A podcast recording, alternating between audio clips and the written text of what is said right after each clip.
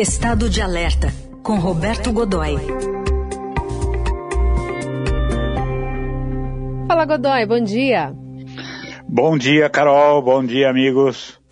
Bom, a gente está detalhando o relatório anual aí do Pentágono, Departamento de Defesa dos Estados Unidos, sobre as capacidades militares da China e tem confirmado que a postura de Pequim de manter uma, uma capacidade nuclear mínima aí para dissuasão está no passado. Queria que você explicasse melhor esses dados do documento. Pois é, é o, o, dois dados da segunda parte do documento impressionam muito. Hum. Primeiro é o que ele doutrinariamente deixa claro o seguinte, que reanexar Taiwan né, é, um, é, é, é uma determinação, é, um, é uma linha de governo, não é, não é uma linha do Estado chinês, e, portanto, eles olham para essa reanexação como um, um, um fato que, em, objetivo que em algum momento vai acontecer. Hum. Claro que, veja, na China, né, Carol, o tempo conta diferente, né? A gente não pode esquecer que eh, no momento em que o no momento em que o almirante português Pedro Álvares Cabral jogou a âncora da, da Santa Maria aqui na, na, na, na, no que viria a ser a, a Bahia ali de Porto Seguro, eles já tinham é, 3.500 anos de história, né? Hum. Então eles têm uma paciência e tal. Então trabalham em muitas frentes, trabalham em várias frentes. Uma delas é a de é, da negociação, como fizeram, por exemplo, com Hong Kong. Então, é, é o quê? 90 anos, é, 150, é, se as coisas estão, se as coisas seguem acomoda, de uma maneira acomodada e, e, e boa para todos, é, vamos tocando, né?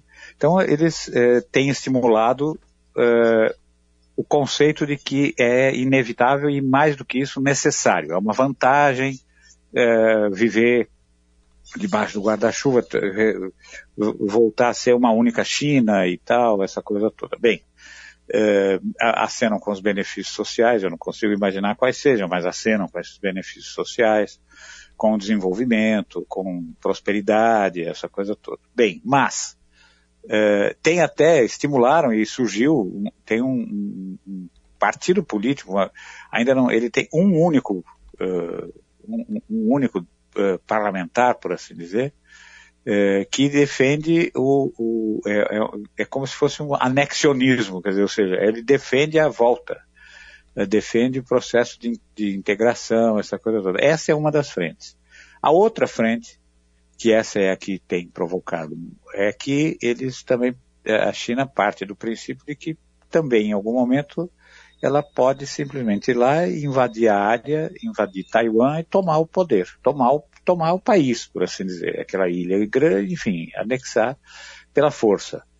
E vem se preparando para isso, ela tem, ao longo dos anos, foi se preparando, tem, é quase como se fosse uma força específica ali nas mediações, pronta para ser mobilizada e envolvida nesse procedimento.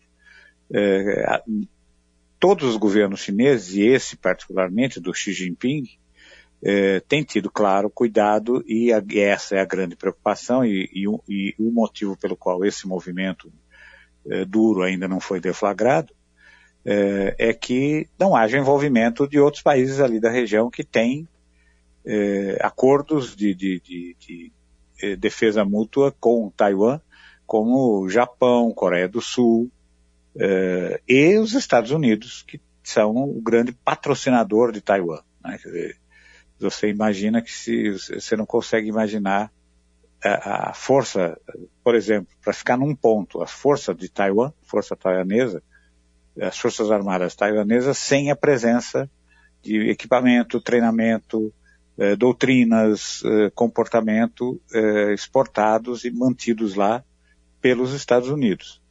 É, agora, é, e, e, os Estados Unidos também já garantiram publicamente, inclusive o Biden renovou isso agora recentemente, que é, Taiwan não está sozinho nessa empreitada. Então, é, até o general Mark Milley, a maior autoridade militar americana, declarou publicamente que não vê uma ação militar é, de Taiwan nos próximos dois ou três anos, mas acredita que vai haverá sim depois disso alguma coisa porque pode ser é preocupante que haja alguma coisa depois, porque o tempo está passando. E está passando faz tempo, né? Então, é, de fato, está por aí, né, Carol? Agora, do ponto de vista.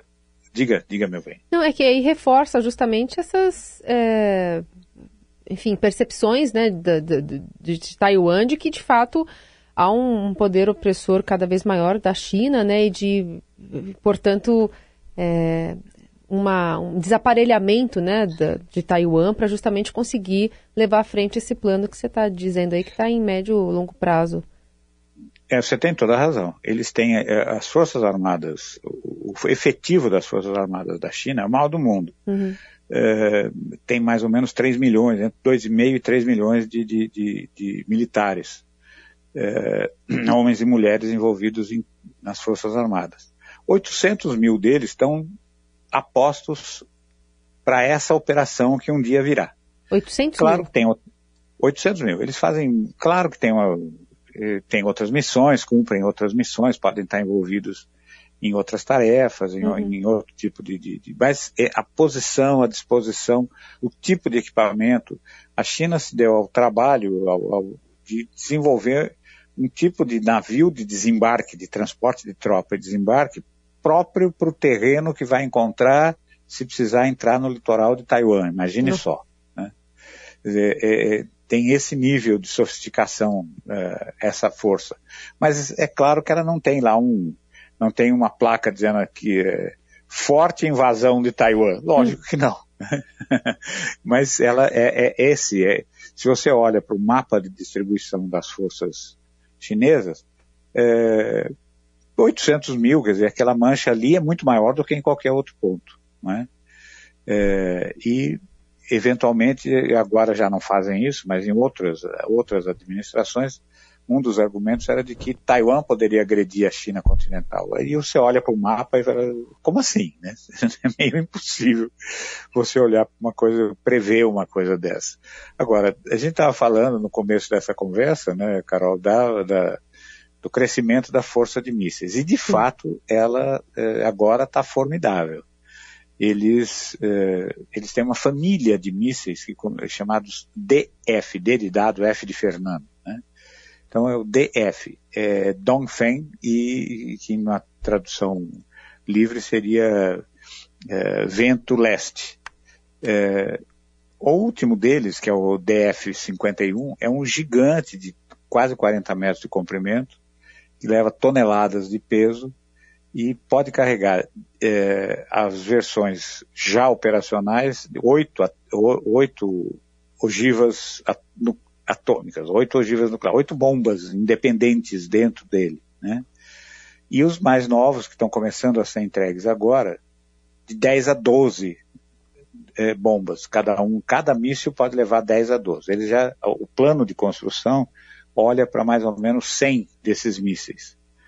E vários deles, veja aí, se, e também revelando um elevado nível de sofisticação, estão sendo colocados em, em, em, silos subterrâneos que permitem é, uma, um, um, volume maior de abastecimento, de, de, de, de permanência de, combustível, um alcance maior. Eles poderiam atingir de 15 mil a 17 mil quilômetros de distância sem nenhuma dificuldade, ou, num tipo de voo suborbital, poderiam até podem atingir qualquer ponto do planeta que pretendam, mas com 17 mil quilômetros chegam aos Estados Unidos, por exemplo, com grande facilidade. São muito velozes, não chegam a ser de hipervelocidade, mas são muito velozes.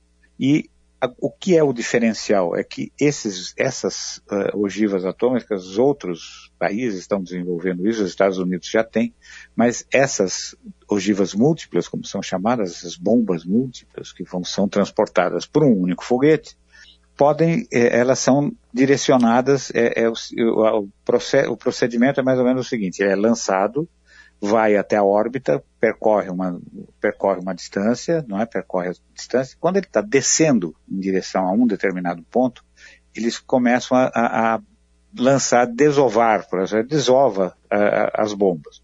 Esse tipo de míssil faz uma coisa ainda mais sofisticada, mais complicada. Ele lança durante a trajetória. Nossa. É tipo então, um desenho de super-herói, assim.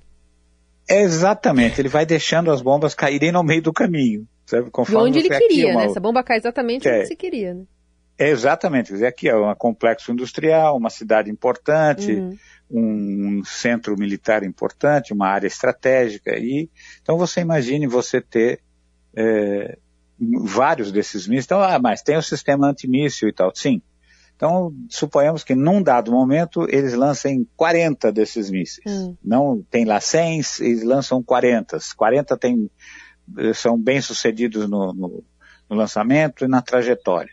O sistema antimísseis intercepta 39, um chega. Hum. São 12 bombas de grande porte atingindo centros estratégicos nos Estados Unidos, por exemplo, ou na Europa. Uhum. Né? É muita coisa. É aquilo que aquela coisa que na, no comentário da semana passada a gente ainda estava dizendo. Antes das na Guerra Fria, antes das negociações de desarmamento nuclear, o, o, a capacidade da, da, extinta União Soviética e dos Estados Unidos de acabar com o mundo como conhecemos era de 36, era possível fazer isso 36 vezes. Uhum. Agora, depois de todos esses anos do desmantelamento de arsenais, da redução, essa coisa toda, é possível fazer a mesma coisa 16 vezes. Ah, estou me sentindo muito seguro. É isso. É e, e, e, quanto mais tempo vai passando, melhor fica a China nesse, nesse intento dela, né? Sim, porque ela tem aposta numa coisa fundamental. Ela, além da, é, até recentemente, mesmo do, principalmente na Guerra Fria e mesmo depois disso, hum. o grande, o grande trunfo, né, Carol, do, do, armamento nuclear era a sua enorme capacidade de destruição. Então ele podia não chegar exatamente no ponto, mas como ele destrói 60 quilômetros, né, então ele Sim. podia errar um pouquinho ali e tal.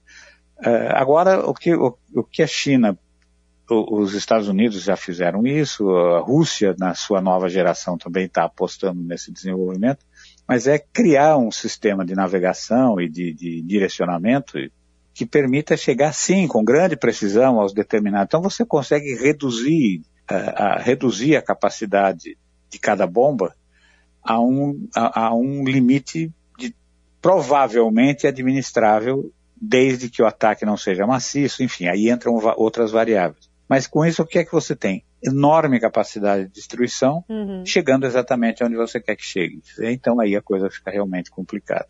Não precisa 16 vezes, uma tá legal. Uma tá legal. então tá. Muito bem, esse é o Roberto Godoy com o estado de alerta, falando mais sobre esse relatório aí do Pentágono sobre é, o poderio militar da China. Obrigada, Godoy. Até semana que vem. Até semana que vem. Um grande abraço.